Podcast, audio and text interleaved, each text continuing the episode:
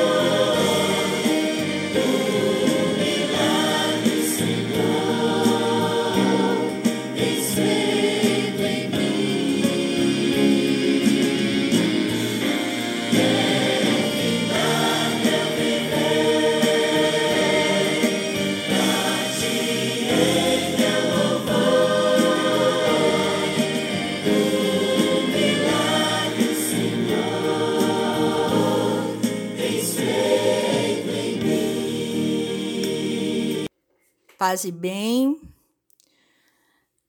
Meu nome é Amabile Priscila, sou ministra leiga da Paróquia da Santíssima Trindade. Faremos o nosso devocional no Evangelho de João, capítulo 5, de 1 até o versículo 18. Depois disso, Jesus voltou a Jerusalém para uma das festas religiosas dos judeus. Dentro da cidade, junto à Porta das Ovelhas, ficava o tanque de Betesda, com cinco pátios cobertos. Ficando ali cegos, mancos e paralíticos, com uma multidão de enfermos, esperando o movimento da água. Pois um anjo do Senhor descia de vez em quando e agitava a água. O primeiro que entrava no tanque, após a água ser agitada, era curado de qualquer enfermidade que tivesse. Um dos homens ali estava doente havia 38 anos. Quando Jesus o viu e soube que estava enfermo por tanto tempo, perguntou-lhe: Você gostaria de ser curado? O homem respondeu: Não consigo Senhor, pois não tenho quem me coloque no tanque quando a água se agita. Alguém sempre chega antes de mim. Jesus lhe, lhe disse: Levanta-te, pega a tua maca e ande. No mesmo instante, o homem ficou curado. Ele pegou a sua maca e começou a andar. Uma vez que esse milagre aconteceu num sábado, os líderes judeus disseram ao homem que havia sido curado: Hoje é sábado. A lei não permite que você carregue essa maca. Mas ele respondeu: O homem que me curou disse: Pegue sua maca e ande. Quem foi que lhe disse essas, essa coisa? Perguntaram eles. O homem não sabia, pois Jesus havia desaparecido no meio da multidão. Mais tarde, Jesus o encontrou no templo e disse: Agora você está curado. Deixe de pecar para que nada de pior lhe aconteça. O homem foi até os líderes, de, líderes judeus e lhe disse que tinha sido Jesus que quem o havia curado. Então os líderes judeus começaram a perseguir Jesus por não respeitar a regra do sábado. E Jesus, porém, disse: Meu pai sempre trabalha, eu também. Assim, os líderes dos judeus se empenharam ainda mais em encontrar um modo de matá-lo, pois não havia apenas é, violado o sábado, mas afirmava que era que Deus era o seu pai e, portanto, se igualava a Deus. Analisando esse texto, temos aí que a provável festa que estava ocorrendo era a Páscoa. E que Jesus passou pela porta das ovelhas, indo em direção ao templo. Mas antes, ele passou por duas piscinas. A piscina que era chamada o Tanque de Betesda e a outra que era chamada o Tanque de Israel. Sendo este último que estava mais perto do templo. Porém, o Senhor passou primeiro por Betesda, que o significado é lugar de misericórdia divina ou casa de misericórdia. Se nós formos pensar, a casa de misericórdia ficava perto da casa das ovelhas, do mercado de ovelhas. E, lógico, o fornecimento de água era intermitente. Então a água se movia mesmo. Que era necessário um tanque para as ovelhas se abastecerem. Horas. Ali ficavam os moribundos, os doentes. Era um lugar que tinha cheiro de enfermidades e morte.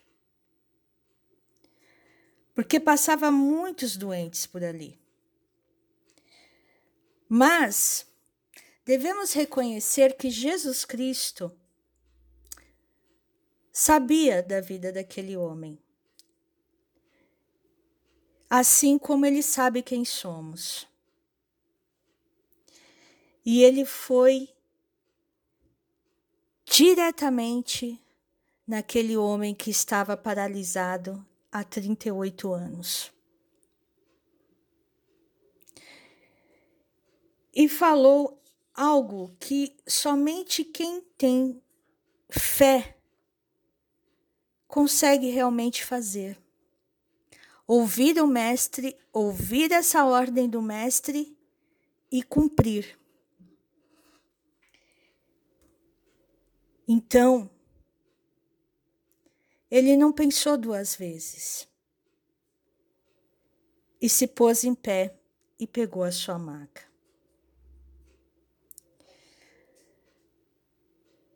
Existem dois, dois significados para a questão da, da paralisia.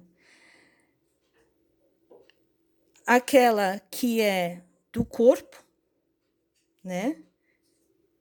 Que a pessoa não consegue se movimentar, ela perde a capacidade de, de, do movimento voluntário dos músculos que pode ser parcial ou generalizada. E nós temos a alma, que é aquele marasmo, aquele topor, aquela dificuldade que muitos de nós sentimos.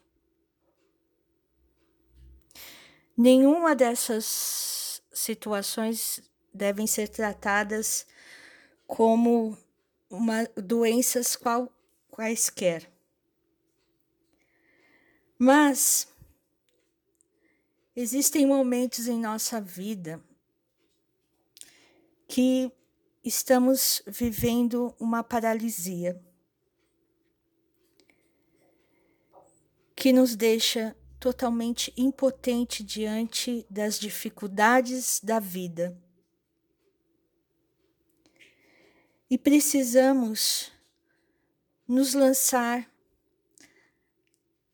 como crianças que se jogam nas, no colo dos seus pais, nos lançar nos braços de Jesus.